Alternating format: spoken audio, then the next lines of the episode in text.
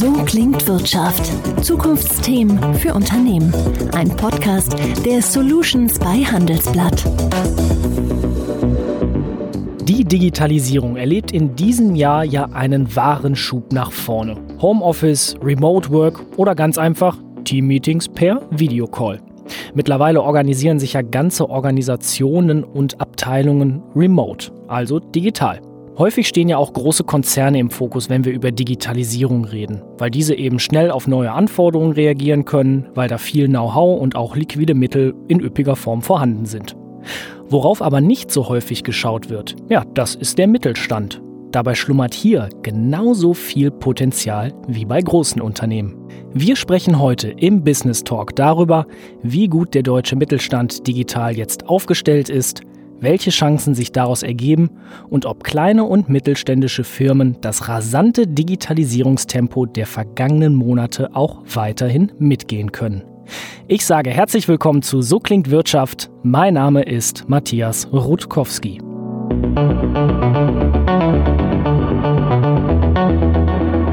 Und meine heutige Gesprächspartnerin ist eine echte Expertin, wenn es um digitale Themen im deutschen Mittelstand geht. Ich begrüße zugeschaltet Katharina Jesser von Cisco Deutschland. Sie leitet dort den Geschäftsbereich kleine und mittelständische Unternehmen. Herzlich willkommen. Hallo und danke für die Einladung. Ja, Frau Jesser, lassen Sie uns einfach mal auf den Ist-Zustand im deutschen Mittelstand schauen. Wie gut ist denn bisher der deutsche Mittelstand digitalisiert? Also für mich ist es ganz klar, wir stehen weitaus besser da als angenommen. Ähm, wir haben das jetzt vor allem sehen können, ähm, dass viele Mittelständler doch sehr gut mit der Krise umgehen konnten und nicht komplett ihre Unternehmen schließen mussten. Und ähm, sehen da, dass gerade Unternehmen, die primär in ja, Cloud-Applikationen, Cloud-Lösungen in der Vergangenheit schon investiert haben, da jetzt die kompletten Stärken draus ziehen konnten. Sie haben gerade schon erste Tools und auch technische Lösungen angesprochen. Dann lassen Sie uns da noch mal weiter eintauchen. Welche Lösungen aus bestehenden Komponenten und Technologien haben sich denn trotz Corona-Krise denn jetzt schon bei Mittelständlern bewährt und langfristig durchgesetzt?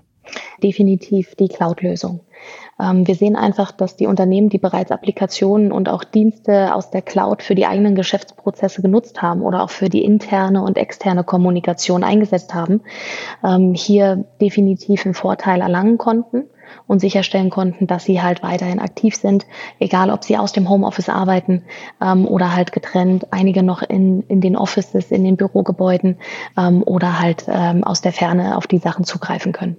Nun gibt es natürlich auch immer ein wenig Nachholbedarf oder Dinge, die man verbessern kann. Welche Bereiche haben Sie da bereits identifiziert, wo der Mittelstand noch ein bisschen aufholen könnte?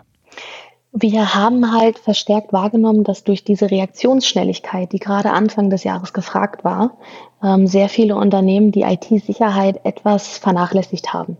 Viele haben erstmal sichergestellt, dass die Mitarbeiter schnellstmöglich ins Homeoffice kommen, ob es jetzt der Küchentisch, das Sofa oder tatsächlich das eigene Büro im Haus war.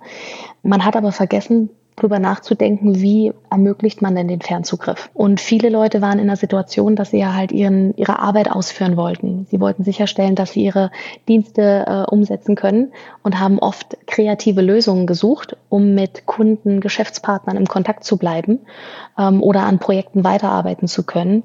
Und da ist es leider so, dass Sicherheitsrichtlinien oder auch das Thema Datenschutz extrem gelitten haben. Und hier ist ähm, ja der Bedarf riesig, dass da nachgebessert wird. Oft sind ja kleine und mittelständische Unternehmen nicht in Metropolen wie Berlin, München, Köln, Frankfurt oder sonstigen Vorzeigestädten in Deutschland, sondern sagen wir es mal einfach mal so, wie es ist, im ländlichen Raum, zum Beispiel mal im Schwarzwald oder eben auch in Franken, Schwaben oder sogar in Grenzregionen. Wie groß sind denn da die Unterschiede zwischen kleinen und mittelständischen Unternehmen in Metropolregionen und solchen, die in ländlichen Teilen hierzulande angesiedelt sind? Gibt es da Unterschiede? Also persönlich glaube ich, dass das nicht unbedingt ein Punkt des Standortes ist, ähm, sondern eher eine Frage A vom Mindset, ob man schon IT nutzt ähm, und klar, dass man einen verlässlichen Zugang ins Internet hat und sollte es so sein, dass man tatsächlich nicht die volle Stärke der Bandbreite bei sich empfangen kann, gibt es aber auch Möglichkeiten, dass man das ausbessert durch Netzwerktechnologien. Ich glaube, wir sehen gerade, dass wenn wir uns jetzt mal über die Verbindung und die Daten von der Infrastruktur ähm, orientieren, dass da neue Hypes kommen, wie mit dem 5G-Thema und Deutschland da schon mit als Vorreiter agieren möchte und wir ja auch sehen, dass ähm, Firmen wie eine Telekom da in die erste Reihe gehen und sagen, wir stellen sicher, dass Deutschland vernetzt ist und äh, die richtigen Möglichkeiten bis in die Häuser der, der Homeoffice-Nutzer bekommen können. Schön in Erinnerung geblieben ist ja auch ein Zitat von Peter Altmaier. Er möchte nicht mehr auf dem Handy, während wenn er unterwegs ist, angerufen werden, weil er immer so Netzprobleme hat. Ich höre bei Ihnen raus, da tut sich mittlerweile sehr viel auch mit Blick auf 5G. Ja, absolut. Und ich glaube, äh, egal ob man im Schwarzwald sitzt oder woanders, ähm, kommt die Zeit, äh, dass man dann nicht mehr äh, betrübt gucken muss, wenn äh, die Internetleitung, die selber im Boden liegt, vielleicht nicht die Kraft hat, die man sich wünscht. Die Digitalisierung hat ja besonders im Frühjahr richtig Fahrt aufgenommen. Stichwort ist ja der erste Corona-Lockdown und viele Firmen mussten jetzt eben von jetzt auf gleich ins Homeoffice, in Remote Work und digitale Lösungen switchen. Welche Technologien sind denn jetzt auch gefragter als vorher? Ich glaube, wir sehen es alle sowohl im Privatleben als auch im Berufsleben, dass Videokonferenzen nicht mehr wegzudenken sind. Ähm, egal, ob man es von seinem eigenen Tablet macht oder auf dem Laptop oder man ein bisschen größer ausgestattet ist im Büro. Und da sehen wir halt, dass die Technologiegruppe nicht mehr, also wirklich nicht mehr wegzudenken ist. Jetzt ein bisschen nachgelagert sieht man halt, wie vorhin auch schon kurz angesprochen, dass mehr und mehr der Bedarf kommt für Sicherheit, weil man doch gesehen hat, wie verletzlich man ist und dass es ja eigentlich doch Lösungskomponenten gibt, die einen da unterstützen und sicherstellen, dass halt der Datenschutz, die Kundendaten, alles, was in dem Bereich interessant ist für Angreifer, doch abgesichert werden kann. Wo Sie Lösungskomponenten ansprechen, welche meinen Sie da konkret? Lösungskomponenten, wenn man jetzt im Sicherheitsbezug ist, wirklich von dem sicheren Zugang ins Internet selber. Heutzutage kommen die Leute mit dem Handy.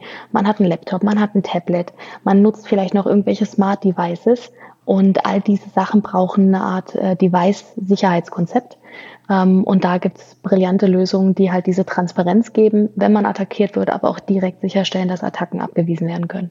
Dann lassen Sie uns doch mal bei diesem Stichwort Device-Sicherheitkonzept bleiben. Wie sieht so eins grob formuliert denn aus, damit ein kleines und mittelständisches Unternehmen seine Daten und eben auch seine Arbeit schützen kann? Mhm.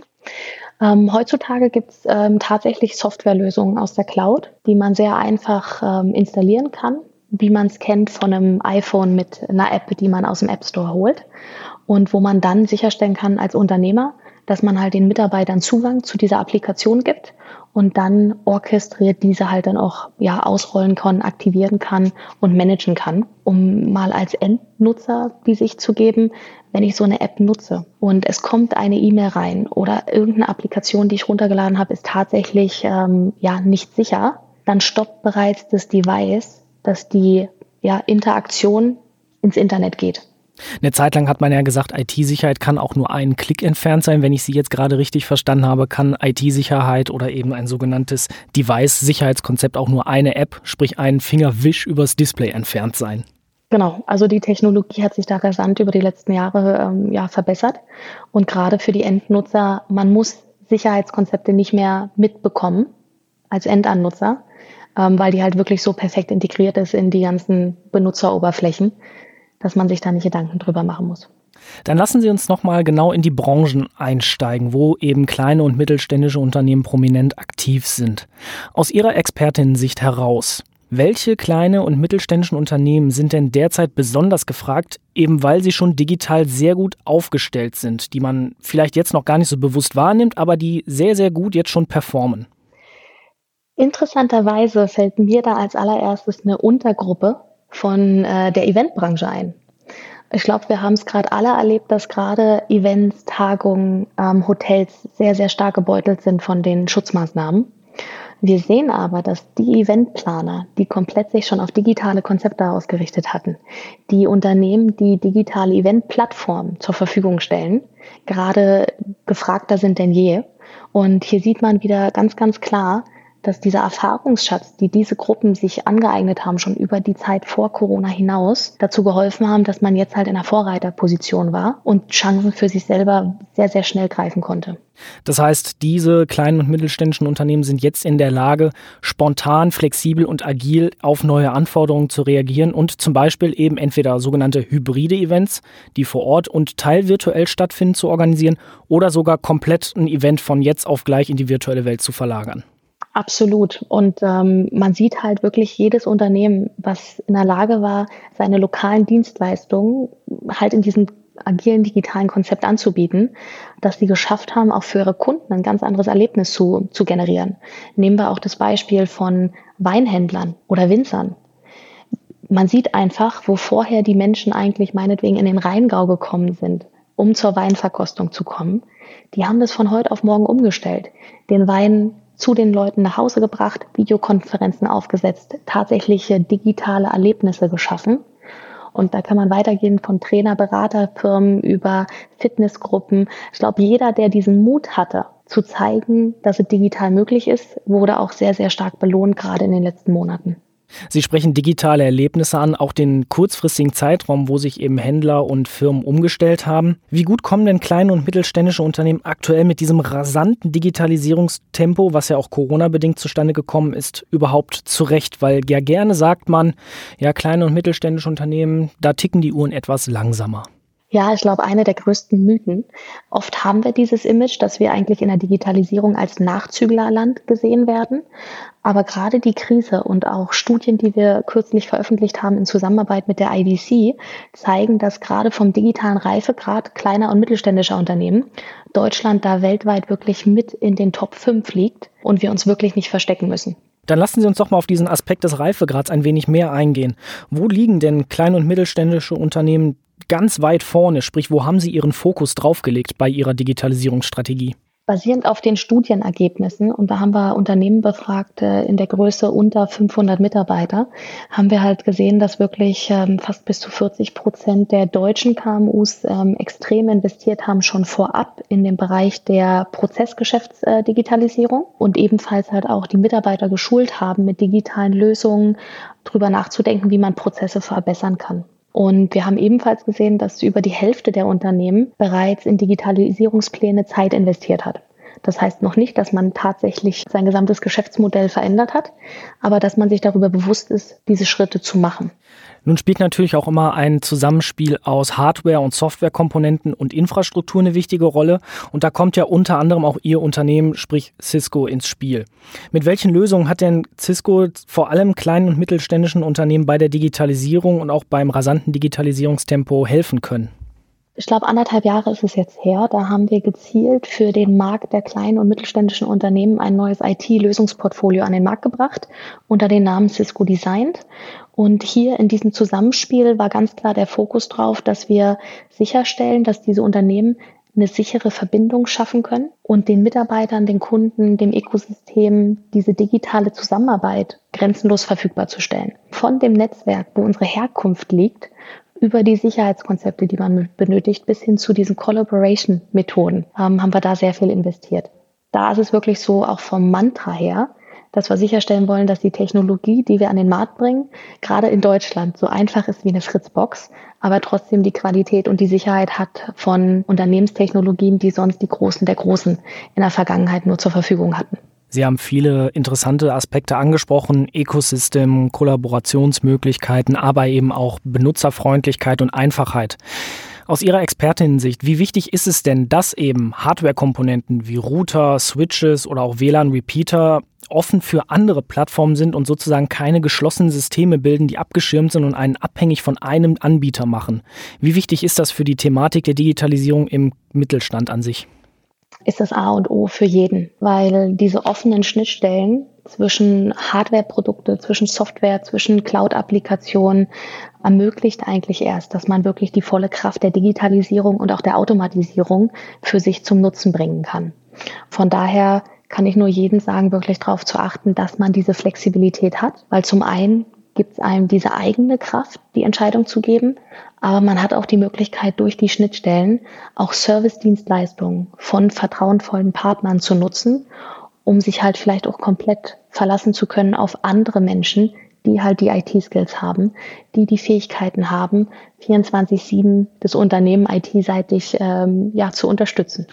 Das heißt, ich höre bei Ihnen raus, wer sich digitalisieren will, egal ob Klein, Mittelständler oder Großkonzern, sollte vor allem den Fokus auf Flexibilität und Offenheit der Ökosysteme und der Kollaborationsmöglichkeiten legen. Absolut. Dann lassen Sie uns abschließend noch einmal ganz groß auf den Mittelstand in Deutschland gucken und das Thema Digitalisierung. Wenn Sie zwei grundlegende Thesen zum Ist-Zustand und zur Perspektive des deutschen Mittelstands über Digitalisierung formulieren müssten, Wie würden diese lauten? Zum Ist-Zustand würde ich ganz klar sagen, dass wir sehen, der Unternehmergeist und auch der wachsende Appetit an innovative Technologien, dass die dabei helfen, Geschäftsbeständigkeit äh, zu sichern, den Wachstum zu beschleunigen und die KMUs krisenfester zu machen. Und aus einer perspektivischen Sicht glaube ich fest daran, dass man die Hypothese spielen kann, dass digital reifere Unternehmen zu einem stärkeren Wirtschaftswachstum in Deutschland beitragen. Ein schönes Schlusswort und mal schauen, wo es dann hingeht und vor allem wie rasant das Digitalisierungstempo weitergeht. Ich sage danke fürs Gespräch, Katharina Jesser, und wir, liebe Hörerinnen und Hörer, hören uns kommende Woche wieder zu einer neuen Ausgabe von So klingt Wirtschaft. Bis dahin, ciao. So klingt Wirtschaft, der Business Talk der Solutions bei Handelsblatt. Jede Woche überall, wo es Podcasts gibt. Abonnieren Sie.